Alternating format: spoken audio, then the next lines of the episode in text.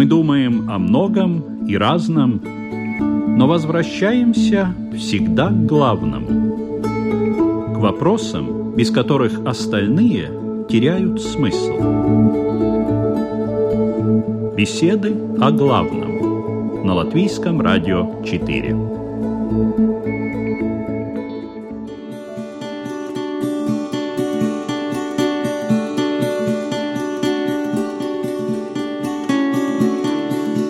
Приветствую вас, уважаемые радиослушатели. В эфире программа «Беседы о главном» в студии Латвийского радио 4 Людмила Вавинска. Иногда мы совершаем ошибки, делаем такие промахи, за которые нам стыдно и больно. Мы тяжело переживаем эти моменты в жизни, раз за разом возвращаясь к тому, что случилось. Ищем оправдание своим действиям или горько сожалеем, раскаиваемся в содеянном – но что происходит в это время в нашей душе? Кто заставляет нас так мучиться и страдать? И что можно сделать, чтобы это состояние не повторилось? Сегодня на эти вопросы постараются ответить имам Мухаммад Гига. Добрый день. Равин Ильёху Крумер. Добрый день. И лютеранский пастор Павел Левушканс. Добрый день. А тема такая – раскаяние. Поздно? Не будет поздно. Когда не будет поздно?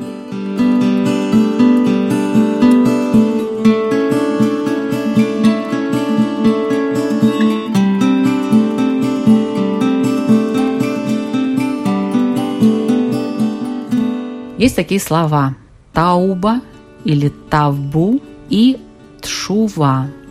Для кого из присутствующих эти слова что-то означают? Ну, в иудаизме, собственно говоря, нет понятия раскаяния. Есть понятие, как вы сказали, чува. Чува в буквальном переводе – это возвращение. Подразумевается, что человек, который сделал что-то неправильно, он как бы отдалился от Бога, и теперь, когда он осознает, что то, что он совершил, было нехорошо, и хочет это исправить, то вот процесс исправления, он называется чува, возвращение. А тауба? Тауба – это арабское слово, которое так и означает на русском языке – это покаяние. И покаяние, если говорить о неверующем человеке, его покаяние будет обретение веры, то есть чтобы он обрел веру. Это и есть покаяние неверующего, обрести веру. А покаяние верующего но с ошибками, да, с проступками, с грехами, это очищение от этого, освобождение, то есть отгрузить себя от этого или освободиться от этого. Это покаяние верующего грешника человека. В христианстве как называется? В христианстве мы говорим о термине покаяние, который имеет греческий аналог в термине и в слове метаноя, который, наверное, из того, что я уже услышал, является синтезом двух представлений иудейского и исламского, то есть они вот каждый из них вот имеет свою коннотацию, потому что в понятии метаноя или изменение способа мышления, обращения или возвращения назад, и присутствует смысл, что мы шли в неправильном направлении, в сторону от Бога, и для того, чтобы нам покаяться, мы должны развернуться обратно в его сторону. И также присутствует существует элемент сожаления. Зачем и в чем следует каяться? Как это правильно делать? Как это правильно делать э, в исламе? Следует начать с того, что покаяние делается тогда, когда человек нарушает законы Бога. Тут очень ясно и понятно. Есть три условия покаяния. И бывает иногда и четвертое. Первое – это немедленное прекращение греха. Все, что считается по исламу грехом, немедленно нужно прекратить его совершение. Это первое обязательное условие покаяния. Второе обязательное условие – это сожаление ради Всевышнего искреннее сожаление. Почему так отмечается искреннее сожаление?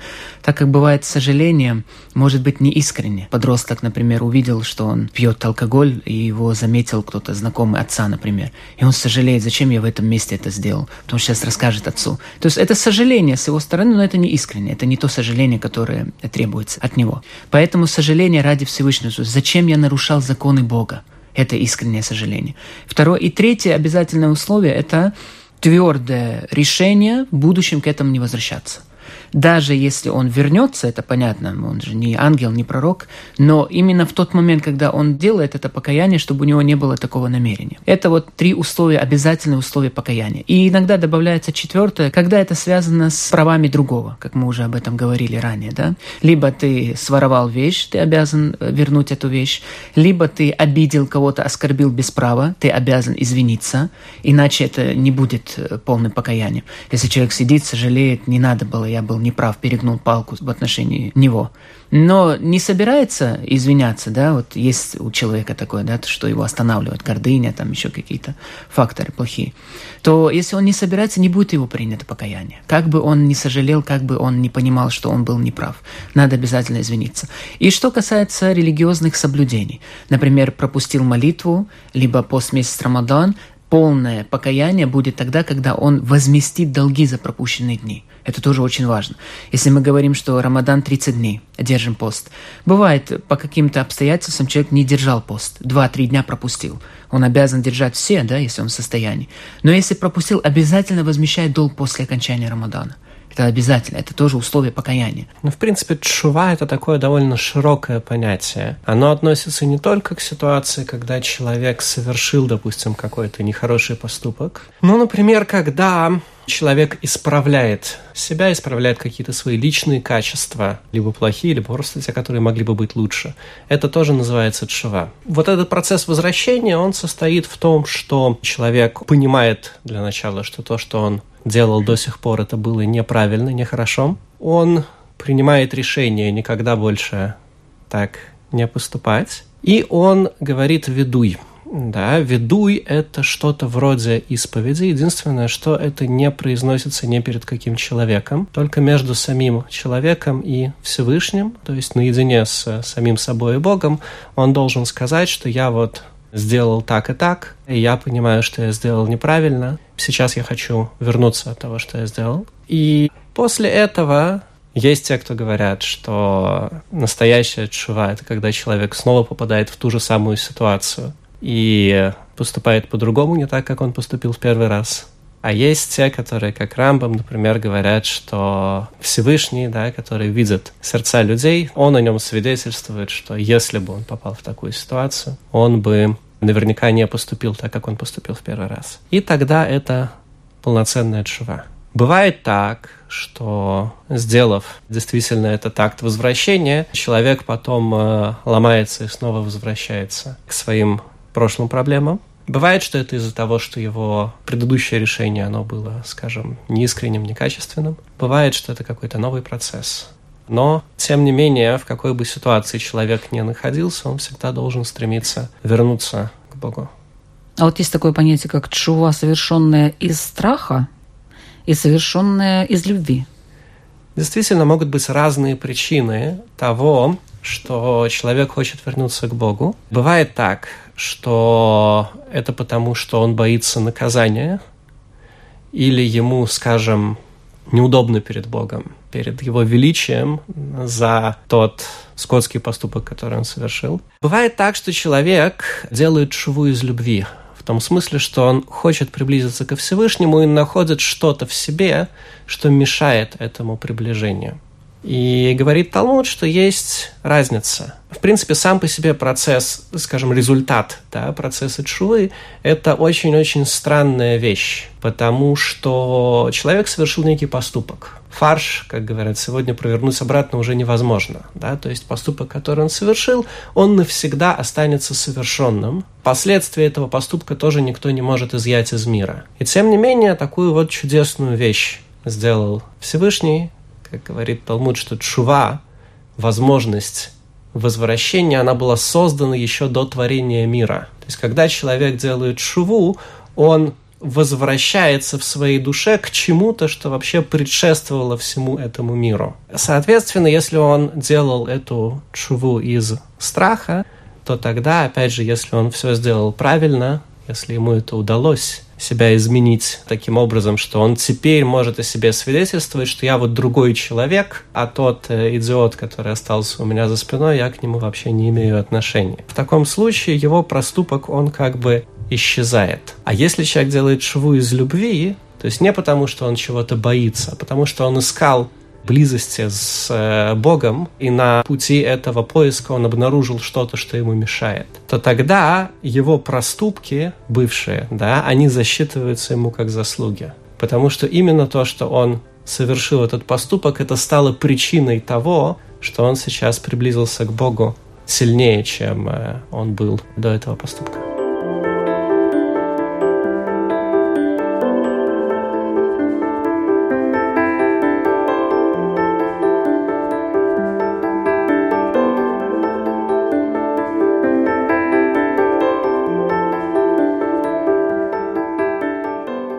Есть раскаяние, есть покаяние. И при раскаянии что делать лютеранину? Ему бежать, просить прощения за совершенный поступок у того, кого он там обидел, к примеру. Обращаться к Богу с молитвой. Мысленно бичевать себя. Вот э, с чего начать и как продолжить? Да, действительно, в русском языке, наверное, можно выделить различия между этими двумя терминами, как покаяние и раскаяние. Я, наверное, мог бы сказать, что в слове покаяние есть некоторый более такой глобальный масштаб измерения. То есть, когда мы говорим о покаянии, мы соизмеряем масштаб себя с требованиями Бога. Ну, то, что в Библии называется законом, познается грех. То есть мы сравниваем себя и свое состояние с тем идеалом, который нам рисует Господь, который Он нам предлагает как то, какими мы должны быть. И мы понимаем, что мы не соответствуем этому идеалу. И вот тогда как раз наступает раскаяние. Мы понимаем, что мы не соответствуем тому идеалу, который Бог предназначил для каждого человека. То есть сначала покаяние, а потом э, раскаяние, что ли? Да, получается так. То есть покаяние, то есть это обращение или метаноя. То есть мы возвращаемся, мы возвращаемся своим разумом, мы обращаемся снова к Богу. Мы понимаем, что мы не соответствуем тому идеалу, который Он нам начертал. И тогда мы обращаемся к Его любви, потому что мы можем надеяться уже не на то, что мы можем заслужить Его милость, ну это в христианстве так, но мы получаем это прощение, любовь по милости или по благодати, как э, говорит нам Священное Писание. Благодатью вы спасены по вере, не по делам. Сие есть Божий дар. Это, собственно говоря, вот такой глобальный аспект. Если же мы говорим о раскаянии в конкретных поступках, ну, что-то мы совершили конкретное, ну, например, там, украли, по мелочи что-то, поругались с кем-то очень серьезно, или, может быть, даже, не дай бог, сблудили. Такое тоже случается с людьми. Что ему нужно делать в такой ситуации, или что он может сделать? Ну, во-первых, осознать, что это грех, раскаяться в нем, конечно же, да, и вообще в понятие раскаяния или покаяния, вот есть, наверное, три главных таких аспекта. Первое – это сожаление. Мы сожалеем о том, что мы сотворили. Второе – это назвать грех по имени. То есть это можно сделать на исповеди, у священника, у пастора, или это можно сделать индивидуально перед Богом. Здесь допускаются различные варианты. Когда мы говорим «Господь, я прошу тебя прощения за это, это и это.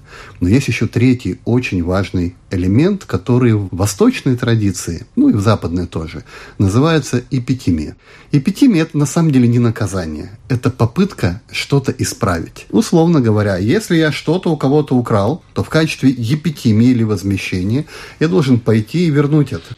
Если я с кем-то поругался или кого-то оскорбил, я должен извиниться и примириться с этим человеком. То есть я должен постараться исправить те последствия своих поступков, которые уже есть. Духовные последствия в отношении моей души, они исцеляются и сглаживаются через мое раскаяние. Я раскаялся перед Богом, я получил его прощение, все, я прощен. Но есть же какие-то вот совершенно конкретные процессы, причинно-следственной связи, которые все равно протекают. То есть мне нужно исправить отношения, мне нужно что-то сделать, что-то исправить. И вот эта часть называется эпитемией. Итак, сожаление, называние греха по имени перед Богом, то есть мы называем, за что мы раскаиваемся, и мы пытаемся, что можем, что находится в наших силах изменить или исправить. Ну вот если все-таки раскаяние формальное, ну не все могут, вот сердце, допустим, молчит, вот что делать? Вроде совершил грех, знает, понимает человек, что сделал неправильно. Ну вот нету такого ощущения внутреннего раскаяния. Сердце молчит, как говорят. Все понимаю, но вот внутри нету отзвука этого всего. Вот что в этой ситуации? Знаете, ну, если верующий человек, то я думаю, что у него все равно уже будет вот это вот, ну, как мы это называем, мы, как мы говорим, да, христиане, что это действие Святого Духа в сердце человека, Божьего Духа. Он нас побуждает к раскаянию, он нас побуждает к покаянию. Как мы можем это узнать? Если человек верующий, в нем живет Святой Дух, в нем есть это Божье присутствие, и он, Бог, побуждает человека к э, этим действиям. Если же этого нет, то, наверное, возникает вопрос, а верующий ли человек вообще? Имеет ли он вообще отношение с Богом? Или все-таки для него религия является какой-то частью культурного контекста или там семейной традиции или еще чего-то без вот этого личного, глубокого духовного переживания? Все, что связано с сердцем, знаете, это то, что скрыто от людей. И зачастую тот человек, который вот не, не искренне это будет делать, или сердце Поэтому они и возвращаются к грехам. Эти люди, которых э, вот как раз сердце не трогает, да, и он полноценно не может вот сердцем принять, осознать это, признать, сожалеть. Они и повторяют эти ошибки. А вот снова бывает, снова. между прочим, человек вроде искренне, реально искренне раскаивается, просто плачет, становится на колени, там руки целует и тому подобное, молится с утра до ночи, как бы осознал. Потом опять на ту же дорожку.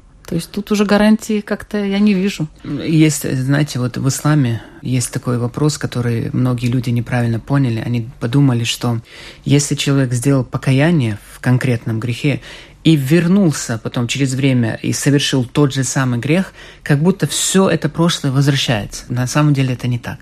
На самом деле, если человек искренне сделал покаяние, это все стирается, как по изречению пророка «Атта ибу мина замби каман ла замбала» искренне покаявшийся верующий человек подобен тому, который грех вообще не совершал. Но если он возвращается снова и снова, это новый грех пишется. Снова надо.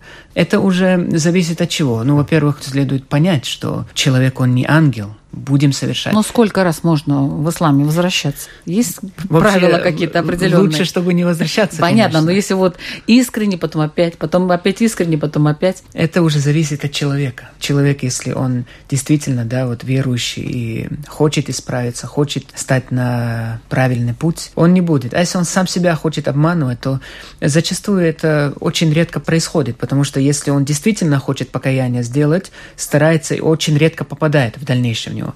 А если он так себе вот поэтому тот чаще Ну вот как это попадает. понять? Вот так, да, человек думает, что он не так, что он по-настоящему, он говорит, что все, больше я тортиков не ем.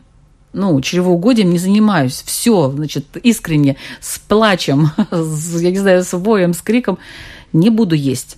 Проходит время, и день рождения что-то, и все, сорвался. Это еще ничего страшного, раз если Ну, я пример проблема, такой привела, да. конечно, но, Мне, в принципе, знаете, бывает и задавали вопрос, вот совсем недавно тоже молодой человек задал вопрос, говорит, вот я один и тот же грех постоянно вот совершаю, вот не могу избавиться, что мне делать? Мы в таких случаях говорим, что больше присутствуя на религиозных уроках, там, где рассказывается про вечный рай и вечный ад, там, где рассказывается про вечное благоденствие, которое ты можешь попасть и достичь этого, и там, где рассказывается про наказание, потому что когда ты рассказываешь про какие-то мучения, наказания, это же своего рода воздерживающий фактор. Поэтому он легко и совершает грехи, кстати, потому что он мало присутствует на таких уроках. Поверьте, это проверенный метод. Чем больше он будет слушать эти уроки, чем больше будет присутствовать, страх будет ним преобладать, и он не сможет так легко уже вернуться, возвращаться к этим грехам.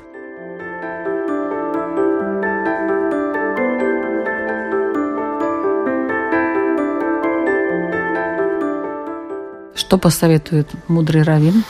Во-первых, есть такой феномен, о котором говорит Талмуд. После того, как человек совершил один раз какой-то проступок, потом повторил его, то на третий раз такое поведение оно становится для него нормальным, разрешенным. То есть он больше не чувствует, что он делает что-то плохое. Есть, Вот. есть такое количество, переходит в качество. да? Ну, что-то вроде того. То есть это для него становится нормой. Я вот такой. То есть это поведение, оно становится как бы частью природы человека. То есть уже не просто каким-то его выбором, да, оно больше не является его выбором, просто вот он так себя ведет. И, конечно, тогда с этим очень-очень тяжело бороться. Но, в принципе, мерой того, насколько чува, насколько возвращение, к которому человек стремится, оно искреннее и настоящее, это мера того, насколько он, собственно говоря, хочет расстаться с тем преступлением, которое он снова и снова совершает, И Рамбом, например, приводит, да, что человек должен поменять контекст своей жизни, то есть он должен исключить из своей жизни ситуации, которые приводят к такому поведению, да, не ходить, например, в кондитерские магазины, вот, не праздновать день рождения, да, вплоть до того, что он переезжает в другую страну, меняет свое имя и так далее и тому подобное. То есть он делает все, что от него зависит, чтобы mm. его природа, она не получала подкреплений. И, как правило, опять же, такие действия, они связаны с каким-то качеством человека, которое проявляется не в каком-то отдельном месте, да, а по фронту. То есть, опять же, если он, например, срывается и кушает тортики, да, может быть, есть еще какие-то вещи, такого же типа, который он делает. Не знаю, может быть, ему нравится с утра подольше поваляться в кровати, может быть, ему еще что-нибудь нравится. И, соответственно, человек начинает себя втискивать в какие-то рамки, которые будут работать против этого его качества личности по всему фронту его проявления. То есть не только в том конкретном месте. То есть это длительная работа? Это длительная, серьезная работа. А в христианстве на исповеди покаялся и списали. Да, да, грехи, да, списали, конечно. Хорошая эм, религия. Э, очень хорошая, и более того, я скажу вам, э, Иисус в одной из бесед, когда его спросили, до скольки раз прощать человеку, он сказал там до 70 до 70, то есть просто назвал число, которое является очень большим, то есть, иначе говоря, всегда. То есть, до скольки раз прощать, всегда прощать. Но не ведет ли это действительно к безнаказанности какой-то э, определенной? Может вести, и действительно христианство часто обвиняли в том, что оно немножко, ну, как бы говорит о прощении слишком много, что может вести к некоторому ощущению человеком своей безнаказанности. Но в то же время христианство говорит и о новом рождении, то есть мы верим, что когда мы вступаем в личные отношения с Богом через покаяние, а мы рождаемся заново. И многие христиане свидетельствуют об этом внутреннем рождении, что когда мы обрели отношения с Богом, Богом, то то, что нам раньше нравилось, перестает нравиться. То, к чему раньше были склонности, они куда-то исчезают. Люди бросают курить в один день, люди отказываются от наркотиков буквально за один день. Еще какие-то вещи с ними происходят. Итак, если мы после нашего покаяния, обращения к Богу и нашего нового рождения находимся с Ним в единстве через молитву, через чтение священного писания, через участие в таинствах каждое воскресенье в церкви, то через это мы получаем Божью благодать. И этот процесс в христианстве называется освящение. И этот процесс может длиться всю жизнь. И здесь, конечно же, есть некоторый акт воли человека. То есть мы должны согласиться с этим Божьим действием в себе. Не сопротивляться ему, не мешать Богу нас менять. Я бы, знаете, не советовал бы людям вот смотреть на этот вопрос через призму того, что а вот мне уже тогда все дозволено. Раз покаяние всегда принимает Бог, значит нет. Почему? Я могу привести такую параллель. Вот когда, например, ребенок ослушивается родителей, он же понимает, что родители от него не откажутся, сколько бы он ни ослушивался.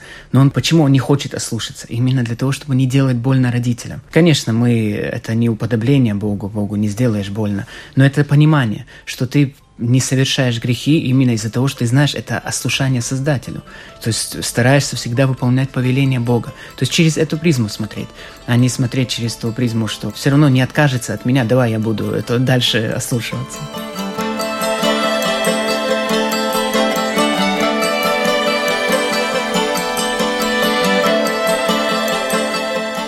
Я хочу напомнить, что вы слушаете программу «Беседа о главном». Сегодня у нас тема «Раскаяние. Когда не будет поздно».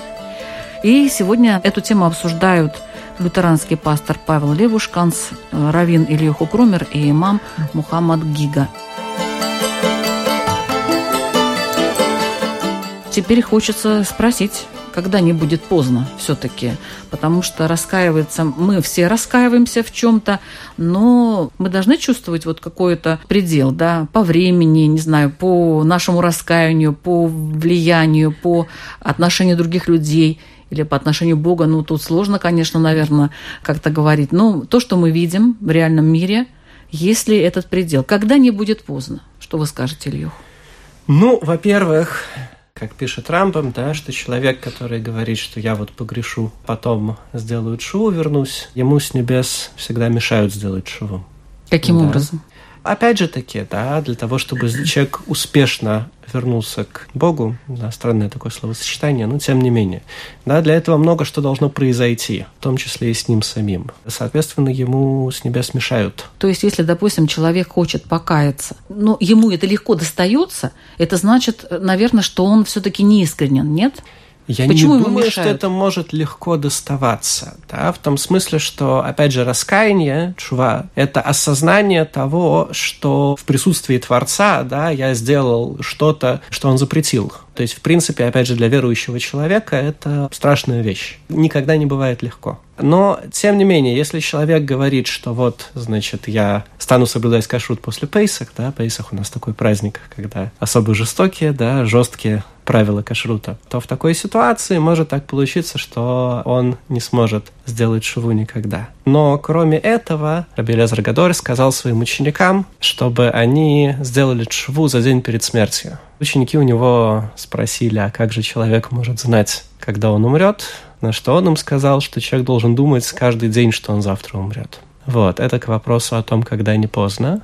Интересно, что в Талмуде описаны ситуации, когда Всевышний говорил людям, каким-то определенным личностям, что они не смогут сделать шуву и что, ну, их возвращение, оно никому не нужно, никто их не ждет. На это Талмуд говорит, что вот как бы проблема этих людей была в том, что они поверили в то, что им сказали. Надо было прийти и стучаться в эти закрытые двери э, до упора, потому что на самом деле, поскольку Чува, опять же, она существовала до мира, да, то есть до всего, в том числе и до всего того механизма награды, наказания и так далее, да, то перед человеком, который в состоянии найти в себе эту вот глубокую точку, да, ничего больше не стоит. То есть Бог уже знал, что мы тут натворим дел, получается, ну, если он создал это раньше даже, чем создал человек? Э, он знал, да, разумеется. То есть, э, как можно сказать о том, что Всевышний чего-то не знал? Есть много изречений пророка Мухаммада о том, что делайте покаяние у людей, пока не наступило время, где не поможет ни динар, ни дирхам. То есть не поможет ни имущество, ни деньги, ничего. Это смерть, да? И есть определенные обстоятельства, при которых уже покаяние не будет принято по исламу. Это очень интересно. Первое из них это, например, до того, как солнце зайдет с запада – пророк Мухаммед говорил о том, что один из больших признаков конца света, это после возвращения Иисуса, уже после там э, ряда больших признаков, будет такое, что солнце не как обычным образом, а именно с запада. И он сказал, что есть на западе двери покаяния шириной 70 лет, и она пока открыта для вас. Если эти двери закроются, то ни один неверующий не может принять веру, и ни один верующий грешник не может уже исправиться от грехов. Это как одно первое. Второе – это когда человек полностью потерял надежду на жизнь, то есть когда вот смерть уже близка. Это состояние тонущего человека, например. И есть также еще, когда душа, когда доходит до гаргара, есть такое место гаргара, да, вот здесь. Вот когда душа доходит, уже даже зрение сопровождает, бывает, вот когда ангел смерти забирает душу, это не зря, кстати, в фильмах вот э, есть как-то сопровождает вверх, потому что именно отсюда и выходит душа. То есть душа. это в горле, да? Да, да. Mm-hmm. Когда доходит до этого места, хоть и человек еще живой, но уже покаяние не принято, потому что... Ну, то есть тоже вот. перед смертью, Тоже да? уже перед смертью, да. Это третье. И четвертое, это когда он видит непосредственно ангела смерти. Угу. Есть такие люди, вот за мгновение до смерти они видят ангела смерти, хоть они живые, но уже покаяние не принимается. Нужно заботиться о том, чтобы побыстрее, чтобы отгрузить себя. Потому что, как мы учим всегда людей, грехи ваши – это как ваш груз – да, который вы несете за собой. Так отгрузите себя, чтобы было легко. Поэтому чем скорее, тем лучше.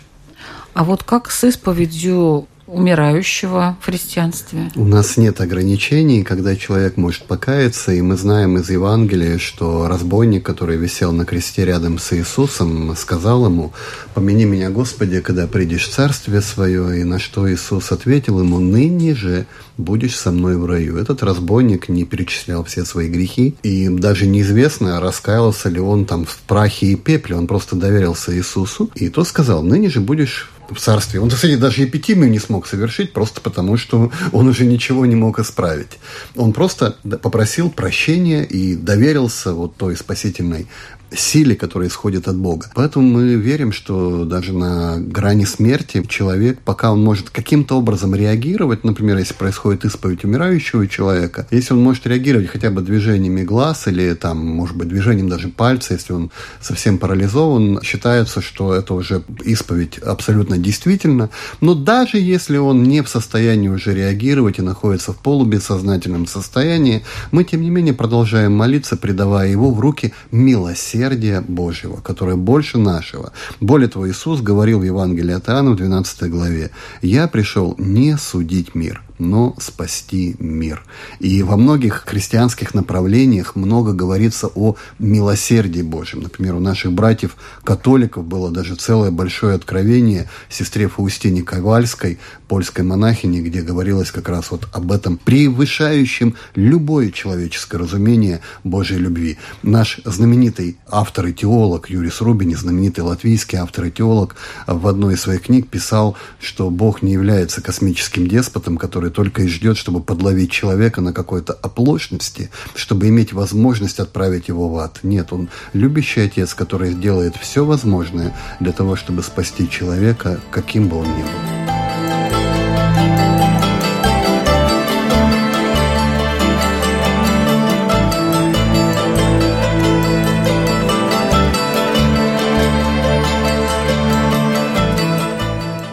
Если мы не раскаиваемся в содеянном, что с нами будет. Мы верим в то, что хорошие и дурные поступки, которые человек совершил, они его сопровождают по жизни, и они приходят вместе с ним на суд после его смерти. Соответственно, ему приходится рассчитываться, скажем, с ними. То есть все зло, которое человек сделал при жизни, которое он не успел или не захотел исправить, ему придется каким-то образом с этим уживаться в дальнейшем. Благие дела. Благие дела могут стать причиной того, что какие-то грехи простятся. Есть изречение пророка Мухаммеда, который сказал, что оградите свою душу от ада даже куском финика. То есть кусочком финика, который ты пожертвуешь да, другому, это может стать причиной. Да, ну, то это... есть он убил 10 человек, но потом кому-то дал кусочек финика, и ему... Это образно, знаете, благие дела, если да, не говорить об убийстве. Об убийстве, кстати, там это тоже предполагает собой там дополнительные э, обязанности на этом человеке. А если говорить о таких грехах, то не таких тяжких, то именно какое-то благое дело за твою жизнь, поэтому и мы всегда побуждаем людей делать э, благие дела, хоть и в ваших глазах это кажется незначительным, но может это и станет причиной ограждения вас от ада. Вот вы заслуживали наказания в аду, да, за какие-то ваши проступки, грехи, но какое-то благое деяние, которое было очень искренне сделано, и вы побороли себя, чтобы это сделать, это могло стать причиной того, что Бог простил вам. Если человек грешит и не кается, он идет по пути страдания. В Библии перечисляются плоды духа, которые описывают гармоничного, счастливого, здорового психологически и духовно человека. Там любовь, радость, мир, благочестие, верность и так далее. Есть дела плоти, которые описывают человека, который, ну, по нашим меркам является, наверное, грешником, да. Мы даже видим целые списки там тех людей, которые Царство Божие не наследуют, куда, кстати говоря, входят взяточники, куда входят э, люди, которые скачивают пиратские программы из интернета, люди, которые любят пиво выпить лишнего и так далее. Пьяницы, воры, лихаимцы, ну и другие. И вот по поводу грешащего, не кающегося человека, он просто лишает себя полноты и глубины жизни уже здесь и сейчас. Не только где-то когда-то, потом после смерти, а вот прямо сейчас он лишает себя огромных благословений, которые он мог бы получить, но он вот пребывает в таком вот жалком, я бы сказал, состоянии. Вот давайте теперь рассмотрим разные примеры, когда человек, вот должен ли он каяться или не должен. Скажем, воин, который защищает свою родину, он убивает людей, но он защищает свою родину. Или, скажем, врач, который делает больно пациенту, он делает больно, но он считает, что он его лечит. Возможно, он его вылечит, может быть и нет, он его не вылечит. Но в данный момент пациент испытывает страдания. То есть реально, э, так сказать, приносит ущерб этому пациенту. Там, скажем, отец, который наказывает своего ребенка, он его воспитывает, при этом он его наказывает. То есть, опять-таки, обижает, можно сказать. Ну, еще кучу примеров, там, крестьянин, который использует химикаты для большей урожайности и таким образом отравляет землю. Вроде как он производит продукцию, в то же время время землю свою он э, вот этими ядами отравляет. Новые виды вооружений. Вроде бы ученый, вроде разрабатывает, вроде все хорошо, но он разрабатывает-то что? Оружие для убийства. То есть вот эти все люди, которые находятся в таком двойственном положении, ну, может, кроме врача, может, тут я уже прибавила слишком, да, врачей, может быть, они делают очень часто больно, но во благо пациент. Но все остальные, они находятся в таком непонятном положении. Должны ли они каяться? И каким образом? Что касается врача и, наверное, родителей, то ну, делать больно и наказывать ну, не является грехом. Делать больно для спасения, для блага человека – это вообще не грех. Например, в отношении воинов в ранней церкви, это, кстати, одно из правил святого Василия Великого, то воины после войны, которые вроде бы даже за войны защищающие, там, оборонительные войны, но убивали людей э, в ранней церкви три года – отлучались от причастия, должны были слушать Евангелие, находясь в притворе вместе с оглашаемыми на три года, то есть они, тем не менее, были ограничены в своих христианских полномочиях. Если же мы говорим о крестьянах, которые уничтожают природу, то об этом есть много документов, например, в Римско-католической церкви, у Всемирного совета церквей, который объединяет протестантов большинство, где говорится о том, что подобное отношение к природе является грехом. То есть мы разрушаем Божье творение. Тем самым мы грешим. Поэтому, в общем-то, достаточно обратиться к специалисту. Если мы говорим о религии, то, соответственно, к священнослужителю своей религии, своей конфессии, чтобы он объяснил, да, что согласно тем или иным решениям, в том числе и богословских советов, и общих собраний, таких, которые именуются соборами или синодами в данной конфессии, признано и интерпретируется как грех. Ну, все это, в принципе, сложные вопросы. В принципе, воин, который э, в рамках войны за свое государство кого-то убил, конечно, это не является грехом. С другой стороны, нужно сказать, а каким образом и почему вообще он стал воином, как он попал в эту армию, что и зачем он там делает, и насколько то, что он стрелял и куда, в кого он стрелял, насколько это, в принципе, все соотносилось с, с тем угрозой, заданием, да? например, которое mm-hmm. он получил и так далее и тому подобное. Это все очень сложные вопросы, и понятное дело, что, в принципе, человеку в армию лучше не попадать. Ну, а защищая свою родину, например? Защищая свою родину, эта ситуация как бы безвыходная. И если то, что он сделал, он сделал в рамках самозащиты, то это самозащита, в том числе и защита своей страны, своего общества, да, в котором он живет, то это, разумеется, никаким образом не может быть грехом. То, что касается врача, тоже все на самом деле очень сложно. Понятное дело, что врач, который в рамках э, скажем, успешного способа лечения, грамотного, он э, делает больно пациенту. Понятное дело, что и сам пациент, в общем, против этого не возражает, и все правильно. Но гораздо более сложный вопрос, что происходит, когда э, врач, допустим, держится за какие-то свои убеждения, которые не соответствуют истине. Как, например, врачи в XIX веке, они были категорически против того, чтобы мыть руки перед э, тем, как принимать роды. И даже когда в одной венской больнице какому-то врачу пришло в голову, что это, в общем, неплохая идея, и у него очень резко упала смертность в его отделении, его после этого уволили, вот, сказали, что это все э, суеверие. То есть люди, в принципе, они держатся за свои убеждения. С одной стороны, мы, как бы, что называется, идем за той медициной, которая нам доступна. Когда нам по Алохе, по еврейскому закону нужно знать мнение врача, мы спрашиваем того врача, который, что называется, есть в наши дни. С другой стороны, вопрос, до какой степени врач, он несет ответственность за то, что он придерживается тех или иных убеждений. То, что касается отца, который наказывает ребенка, опять же таки все сложно. Дело в том, что зачастую родители, когда наказывают своих детей, они это делают для того, чтобы отреагировать э, свой гнев, а не для того, чтобы ребенка воспитывать. Ну, то есть а, показывают свою беспомощность таким образом, да, что они могут словами как-то выражают, объяснить. выражают таким образом. Словами тоже, в принципе, можно э, да. нанести очень серьезную да. травму, особенно ребенку, да, особенно родителя. И опять же таки тут возникает вопрос, до какой степени человек несет за это ответственность. И нужно понимать, что поскольку у всех этих вопросов нет э, то, что называется навка минус, то есть нет каких-то практических следствий то все эти рассуждения, они остаются на уровне теории. То есть в результате только после своих 120 человек, он э, имеет возможность понять, э, что же он, собственно говоря, сделал.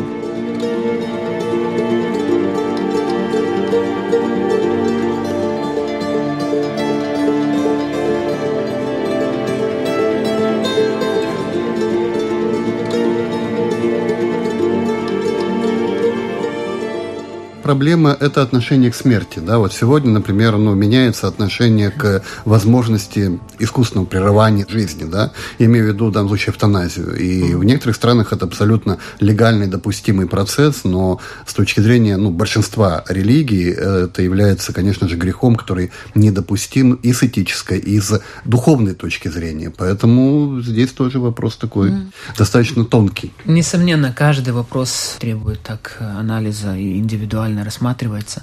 Если говорить о воспитании, есть попечительские обязанности. И родители, они должны знать свои попечительские обязанности, свои обязанности как родители, да. И если они воспитывают ребенка по праву его, значит, с целью воспитания его наказывают, потому что слезы ребенка для него полезны, иногда бывает, для ребенка.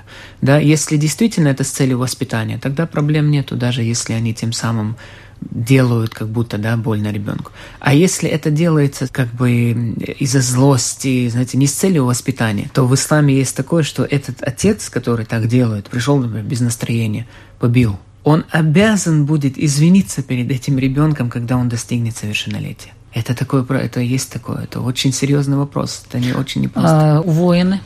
Насчет воинов тоже это есть определенные правила. Даже во время войны есть правила, которые ты не должен нарушать. А так, когда ты защищаешь, да, как бы защищаешь родину, защищаешь себя, и в процессе этого, конечно, пришлось кого-то убить, то это не будет грехом, потому что это требовало того обстоятельства так, да, сожалению. А ученые, которые разрабатывают новые виды вооружений, как вот к этому относиться? Они должны приходить в мечеть и вымаливать Приходить прощение. мечеть, да, но именно это очень сложный такой вопрос. У меня очень сложный вопрос, да, насчет того, этих изобретателей. Мечеть они в любом случае должны приходить.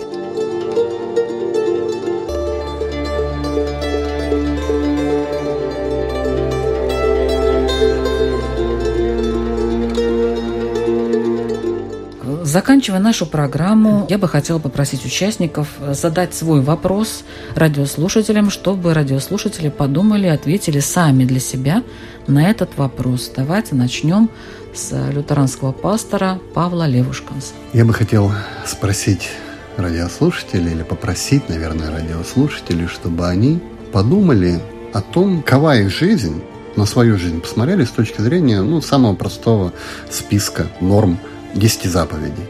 Просто посмотрели 10 заповедей и сравнили свою жизнь.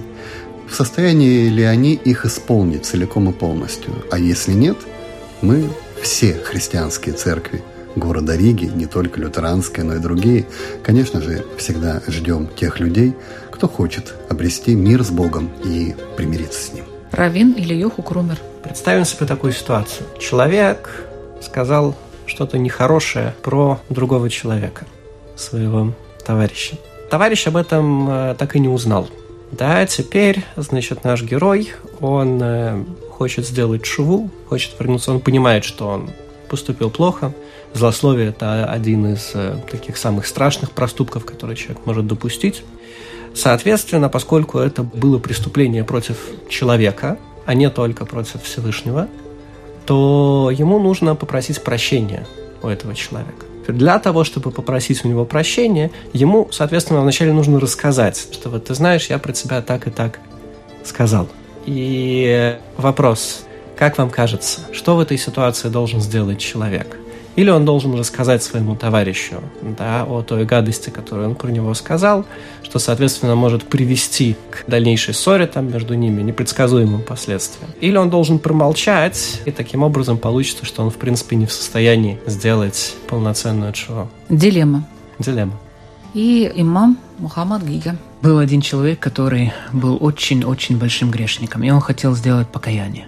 И он обратился к одному человеку, и сказал, я могу сделать покаяние, я очень большие грехи совершил. Он говорит, у тебя нету никаких препятствий, ты можешь, но отправляйся в конкретную местность и больше сюда не возвращайся. То есть объяснил ему, как делать покаяние, и чтобы он отправился в ту местность, где его будут окружать благочестивые люди, где он уже не будет возвращаться к тем грехам, которые совершал.